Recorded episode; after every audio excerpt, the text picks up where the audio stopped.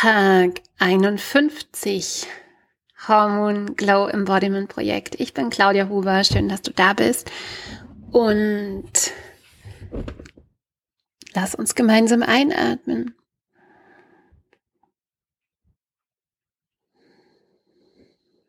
Und ausatmen. Mm. Ja,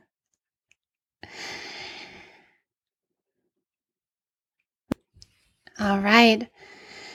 Ja, wenn es schon Tag 50, 51 ist, dann fragt man sich, habe ich mich heute gefragt, wow, ich habe jetzt schon 50, 51 Tage beschritten. Was kann jetzt noch kommen? Was vor allem, was will noch kommen und was darf noch kommen in den nächsten 30 Tagen? Weil was einem immer so schön bewusst wird, wenn man sich, das ist auch das Tolle an so einem Projekt, dass man wirklich lernt und versteht, dass Zeit endlich ist und dass die Zeit fliegt und schneller als man denkt und all die Dinge, die man sich vornimmt und vorstellt und vor, ähm, ja, und, und gerne tun würde, die verlieren sich oft in der Zeit. Oder der Zeitrahmen verändert sich. ja, und das Schöne finde ich, und dafür bin ich heute auch sehr, sehr dankbar, dass ich einfach jeden Tag bewusst anfangen kann und nochmal reinfü reinfühlen kann, was, was steht denn jetzt wirklich an? Was steht jetzt noch an? Und mir ist einfach ganz groß heute aufgefallen, gestern aufgefallen, dieses Thema Overwhelm, dieses Thema, wow, es fühlt sich einfach alles extrem viel an. Und in meinem Kopf fühlt sich alles extrem viel an. Und das liegt nicht nur daran, dass es einfach gerade viele Dinge zu tun gibt, viele Dinge zu organisieren gibt, in Mami-Kreisen höre ich immer das Wort und diesen, diesen Begriff Mental Overload. Und was es damit auf sich hat, ich glaube, das ist so, das ist der Begriff, dass nicht die Sache an sich eigentlich das Problem ist, also nicht die, ja, das dass vielleicht das Kind zum Geburtstag eingeladen ist, ja, und dass man es da jetzt irgendwie hinfahren müsste oder dass man das Kind von der Schule abholt oder zum Sport fährt, sondern all das, all die Brain Kapazität, Brain Capacity, ja, also diese Gehirnkapazität, die damit einhergeht, weil das ja immer auch einen einen Denkprozess mit in Anspruch nimmt, einen, wie komme ich dahin, wann muss ich losfahren, wann muss ich ähm, dann bei meinem anderen Termin fertig sein, muss ich vielleicht das andere Kind, bla bla, ne, und so weiter. Und wenn du keine Kinder hast, dann geht es sicherlich genauso mit jedem Projekt. Und das ist egal, ob du dich zum Sport verabredest oder einfach nur zum tanzen oder um was zu trinken oder zum Mittagessen. All die Dinge wollen ja immer organisiert werden und das Organisieren bringt uns immer in die Zukunft.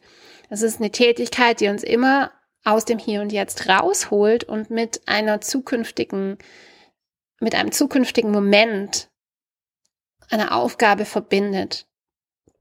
Und das verbraucht einfach Speicherkapazität im Gehirn. Und ich habe festgestellt, dass, dass gerade jetzt im Moment ich plane viele neue Events. Ich plane die ganzen Geburtstage für die Kinder, für mich selber, die Trips, die ich dieses Jahr noch machen möchte und so weiter. Und dabei ist vielleicht der Kalender an sich gar nicht so voll. Da gab es schon vollere Wochen. Aber dieses, was im Kopf anschwillt, gefühlt wie ein unglaublich riesiger Ballon. Das ist enorm. Und ich stelle fest, dass wenn ich ausgeschlafen bin, gut gefüttert, gut genährt, wenn ich meine, meine Routinen mache, dann komme ich mit diesem Mental Overload auf jeden Fall viel besser klar. die letzten zwei, drei Nächte waren keine besonders guten für mich. Die Katze, mein krankes Kind und ähm, die späte Arbeit haben mich zu lange wach gehalten. Und ich stelle fest, dass es einfach, dass es einfach keine, es gibt keine so richtige Toleranzgrenze mehr. Ja. Okay, hormonell bin ich gerade gut aufgestellt, erste Zyklushälfte, ich habe Östrogen, ich habe genug Powerkapazität, ja, dass ich, dass ich nicht sofort in den Overwhelm falle in der zweiten Zyklushälfte, wenn Östrogen abfällt und Progesteron die Show regiert, ist das Ganze noch viel, viel schlimmer, ja.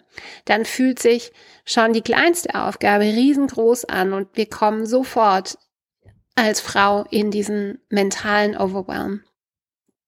Und trotzdem merke ich heute, okay, es ist so viel, dass eigentlich, dass mir nichts verziehen wird. Keine schlechte Nacht, keine schlechte Gewohnheit, kein ähm, nochmal hier oder da einfach bisschen länger machen, bisschen mehr machen. Ich verliere an mentaler Kapazität als auch an physischer Kapazität. Ich verliere an Fokus. Ich brauche für Aufgaben länger und gehe dann hin und her zwischen A und B und letztendlich bin ich, bin ich dann einfach nur noch mehr überwältigt und nichts davon hat sich erledigt. Overwhelm wird am allerbesten abgebaut durch das Tun. Und zwar durch das physische Tun, eben nicht durch das Durchdenken, durch Planen, durch Weiterorganisieren, sondern tatsächlich durch ein physisches Tun. Das heißt, die beste, also auch das, das, ähm, wenn wir denken, wir kommen jetzt irgendwie weiter, weil wir jetzt nochmal weiter irgendwie drüber nachdenken, nochmal weiter irgendwas verbessern, das wird nicht funktionieren. Ähm, und das ist auch der Punkt, wo ich mich immer frage, brauche ich eine Pause? Oder darf ich jetzt aufhören, das zu überdenken und einfach sozusagen durchdrücken?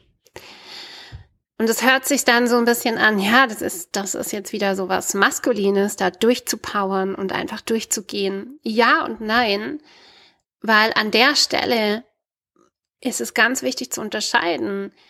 Ist es was, ich überdenke und stagniere. Ich überdenke, ich überplane und stagniere deswegen. Und das wiederum blockiert ja letztendlich diese weibliche, feminine Energie des Schaffens. Die feminine Energie ist immer das Shakti, das Schaffen, das Kreieren. Und das blockiere ich durch zu viel prokrastinieren, überdenken, über, über, überplanen, überorganisieren.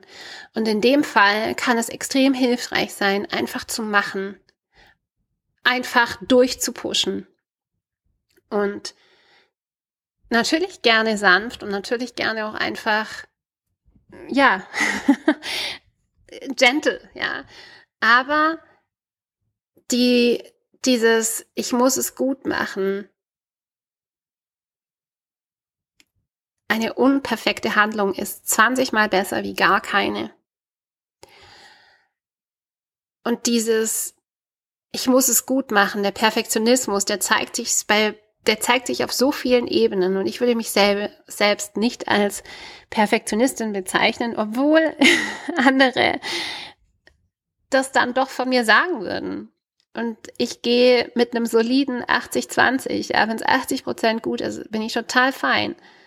Aber trotzdem gibt es natürlich dann auch in diesem 80-20 noch, noch zu viel Liebe zum Detail, zu viel mh, hm, hier und da. Und der Punkt ist der, die beste Frage ist an der Stelle, brauche ich eine Pause?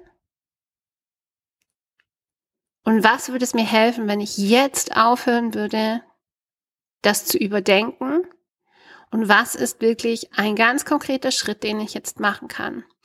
Und wenn ich nichts tun kann, um irgendetwas von meinen Themen zu lösen, ja, weil die alle in der Zukunft sind, dann kann ich einfach so in meinen Körper gehen. Dann kann ich einfach so vielleicht eine Runde spazieren gehen, eine Atemübung machen, auf die Yogamatte gehen, tanzen, schütteln, in den Körper kommen und diese Energie der Stagnation, die durch das mental Überdenken entsteht, einfach loslassen.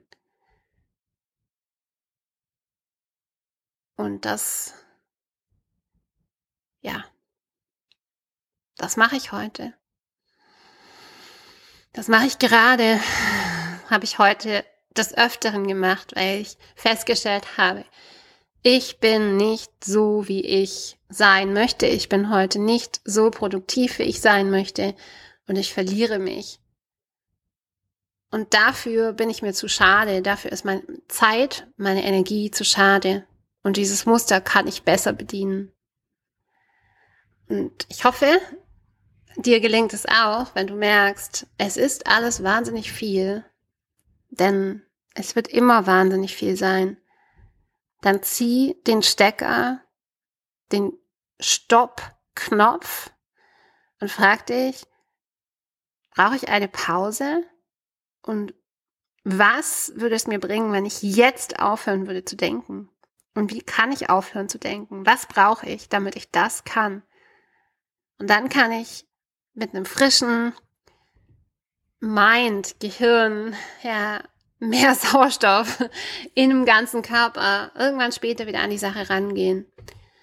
Aber wenn ich weiter mich durchwurschtle, wird es auf gar keinen Fall besser. Das war's von mir für heute. Hoffe, das ist hilfreich. Und an alle da draußen, die mit mentaler Überlastung zu tun haben. Und ich weiß, es sind fast alle Frauen und sicherlich auch ein paar Männer oder mehr Männer. Aber Frauen, wir haben das einfach noch mehr, dieses Muster. Wir haben noch mehr dieses im Gehirn sich drehen, zu überdenken. Und da sind die hormonellen Unterschiede einfach auch. Die, die, die, Männer mit ihrem Testosteron, die gehen sofort mehr ins Tun, mehr in die Lösung, mehr in, mehr in die Handlung. Und es passiert seltener, dass sie stagnieren. Ja, in diesen Prozessen. Auch, absolut.